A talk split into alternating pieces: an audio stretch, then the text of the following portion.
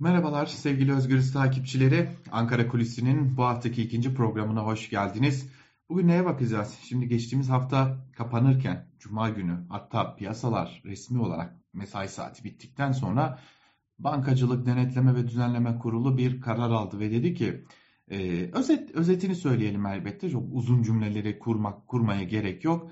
15 milyon Türk lirası karşılığında hesabında döviz bulunan ve bağımsız denetime tabi olan e, ticari müşteriler bunun üzerine çıktıklarında yani bu 15 milyon liralık döviz varlığının üzerine çıktıklarında kredi kullanamazlar dedi.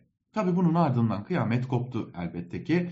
E, kambiyo rejiminden vaz mı geçiliyor? Bunun ilerisi ya da bundan sonraki aşama acaba bir de sermaye kontrolüne doğru evrilir mi gibi bir takım tartışmalar başladı.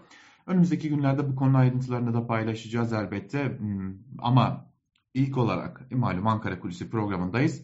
Gelen bazı bilgileri paylaşalım zira e, AKP'li bazı milletvekillerinin telefonları susmamış ve e, hal böyle olunca da e, BDDK yeni bir açıklama yapmak zorunda kalmış. Şimdi oraya geleceğiz. E, ama bu karara gelmeden hemen önce yani BDDK'nın ikinci açıklamasına gelmeden önce bankalar neler yaptılar?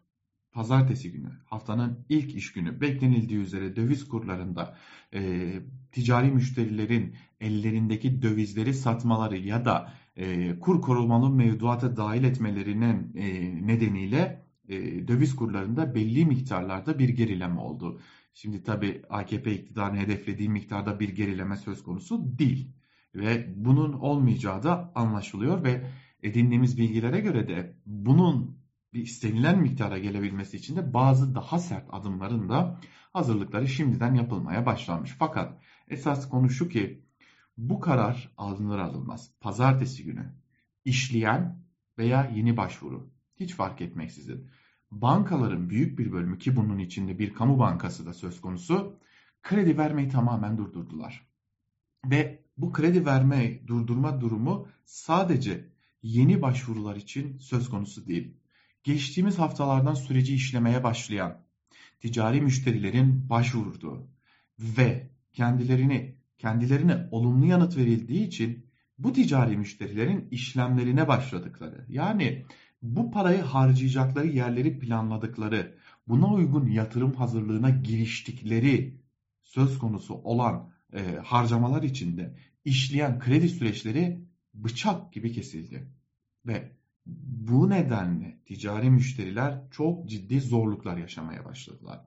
Zira ödemeleri söz konusu yeni yatırımları için ve bu yeni yatırımlar için söz konusu ödemeleri pazartesi ya da salı gününü en geç almaları gereken bir müşteri var ve bu müşteri bir türlü bu krediyi alamıyor ve bunun akabinde de telefona sarılıp bazı AKP'li milletvekillerini arıyor. Bankalar bize kredi vermiyorlar. İşleyen kredilerimizi durdurdular. İşleyen süreçleri durdurdular diye sitemde bulunuyor.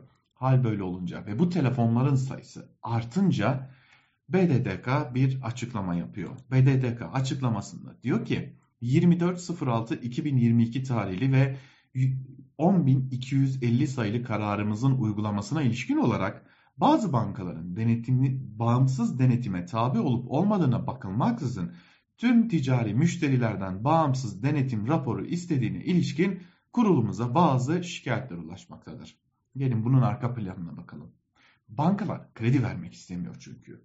Çünkü bankalar e, bağımsız denetim olsun olmasın sürecin nasıl işleyeceğini bilmediklerinden, yarın bir gün kendileri bir cezayla karşı karşıya kalabilecekleri endişesinden dolayı BDDK'nın biz size bunu yapmayın demedik mi diyerek kendilerine ceza vermelerinden endişe duymalarından ötürü ve süreç nasıl işleyecek, ne olacak, ne bitecek ayrıntılar belli olmadığından ötürü bulabildikleri yöntem bağımsız denetim raporu talebi tabi olsun olmasın ticari müşteri.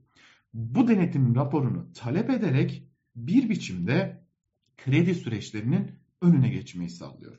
Ve bu yolla da BDDK'nın kararına uymuş oluyor, aynı zamanda kredi vermemiş oluyor, aynı zamanda kredi alabilir halde olsa da olmasa da bir biçimde BDDK'nın yarın bir gün size yapmayın demedik mi sorusuna da maruz kalmamış oluyorlar. Peki olan kim oluyor derseniz olan ticari müşterilere olmuş gibi görünüyor. Yatırımları, hazırlıkları son aşamaya gelen bazı ticari müşteriler şu an itibariyle ciddi sıkıntılarla karşı karşıyalar.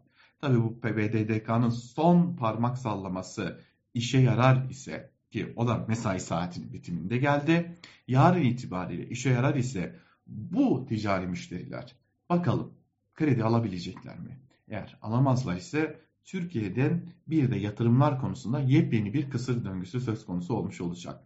Peki e, bazı ticari müşteriler ne diyor? O bilgiyle kapatalım. Bazı ticari müşteriler biz artık varlıklarımızı bankalarda en azından Türkiye'deki bankalarda tutmayacağız.